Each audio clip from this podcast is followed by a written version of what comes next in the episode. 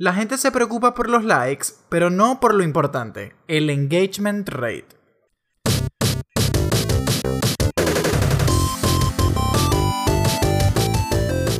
Bienvenidos al podcast de Escuela Geek, creatividad y estrategia digital donde aprendes y aplicas. El engagement rate es la métrica que realmente te va a decir si tu contenido funciona o no.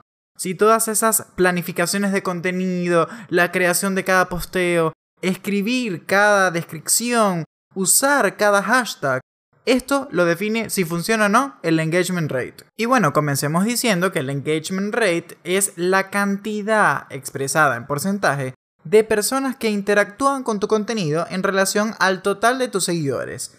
Es decir, la cantidad de personas enganchadas con lo que publicas con cada tópico, con cada tema, con tus respuestas a los comentarios, porque todo, todo se calcula a través de la interacción. ¿Cómo medirlo? Bueno, miren, si ustedes buscan en internet hay millones de fórmulas para calcular el engagement rate, dependiendo de la red social. Yo les doy un ejemplo. Para Instagram, ustedes deben sumar las interacciones de los últimos 7 posteos o del mes completo si también les funciona. ¿Qué van a sumar? Van a sumar los comentarios, los likes, los guardados, y los compartidos, y lo van a dividir entre la cantidad total de seguidores de su cuenta, y el resultado por 100. Finalmente tendrán el porcentaje de engagement rate de su cuenta. Otra forma también que me gusta es el engagement rate de alcance real de su cuenta.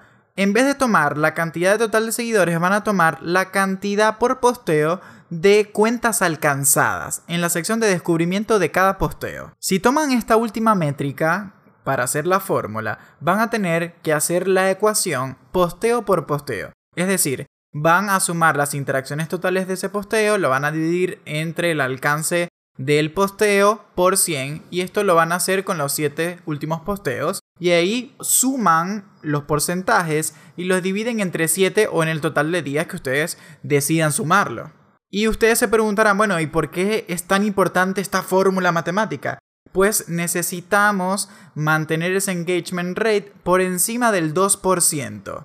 Es súper importante. ¿Saben por qué? Porque los likes no es una métrica de éxito en marketing. Es simplemente una métrica de vanidad que no siempre significa números reales en cuanto a fidelización o ventas. Y por eso tenemos que mantener siempre vigilado este numerito. Yo les recomiendo vigilarlo semana a semana, las primeras veces, para que ustedes tomen esta métrica como un indicador de que necesitan mejorar o mantener lo que están haciendo en contenido.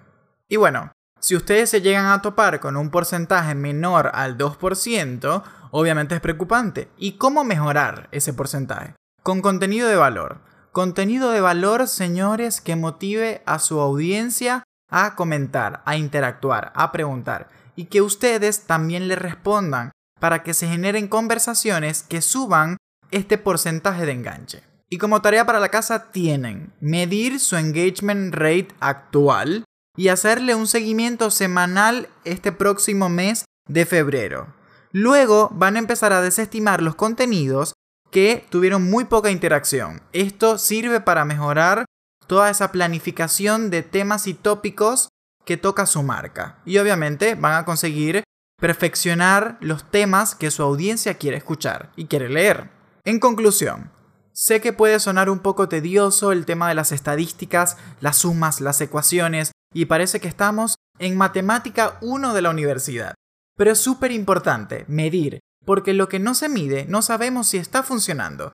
Mi secreto siempre y la clave de mejorar el contenido es medir semana a semana para poder triunfar. La clase ha terminado. Toma tu lápiz, recoge tu cuaderno y recuerda que la mejor tarea para la casa es aplicar.